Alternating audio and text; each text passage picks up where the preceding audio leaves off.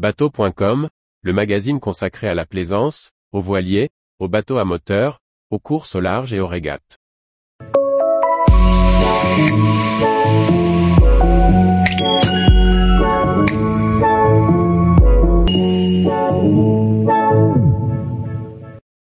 Régate et course au large en 2022. Du Rhum à Sail GP, une année de haut vol.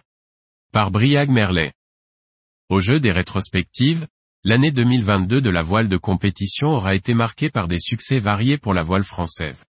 De la route du Rhum au laser, des catamarans de Sail GP au Figaro 3 en passant par le match Racing, une année pleine de succès.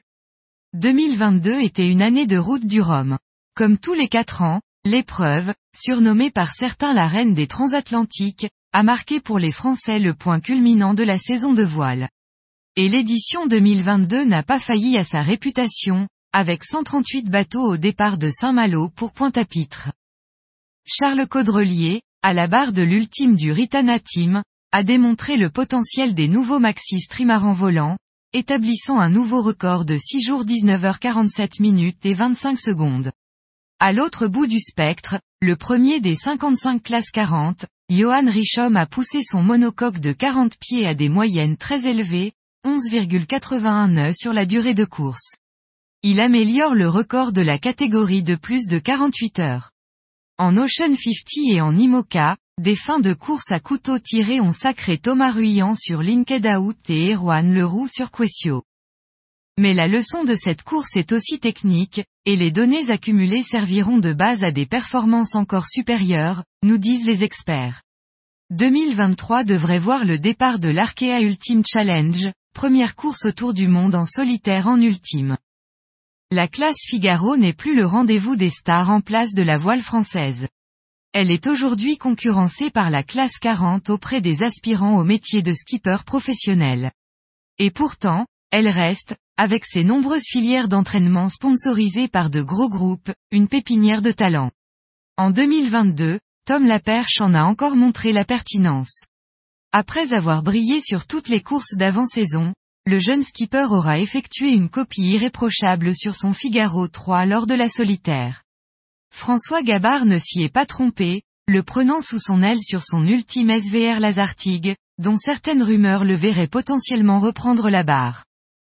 Moins souvent à la une, la voile légère a connu un beau succès en 2022, avec le sacre mondial de Jean-Baptiste Bernat en ILC A7, nouveau nom du laser.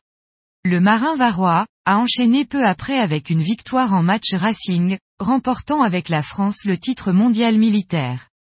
Pour finir, il est élu en décembre marin de l'année. Sur un autre circuit, celui des catamarans volants du Sail GP, l'équipe française a remporté sa première victoire lors de l'étape de Cadix en septembre 2022. Mené par Quentin Delapierre, l'équipage est désormais dans la course face au grand nom du circuit, issu de la Coupe de l'América. La course à l'aiguière d'argent est-elle en plein lancement Les différents teams ont mis à l'eau leur premier monocoque volant. L'AC40, support d'essai et de compétition pour les jeunes talents a aussi fait ses premiers vols, connaissant quelques soucis structurels.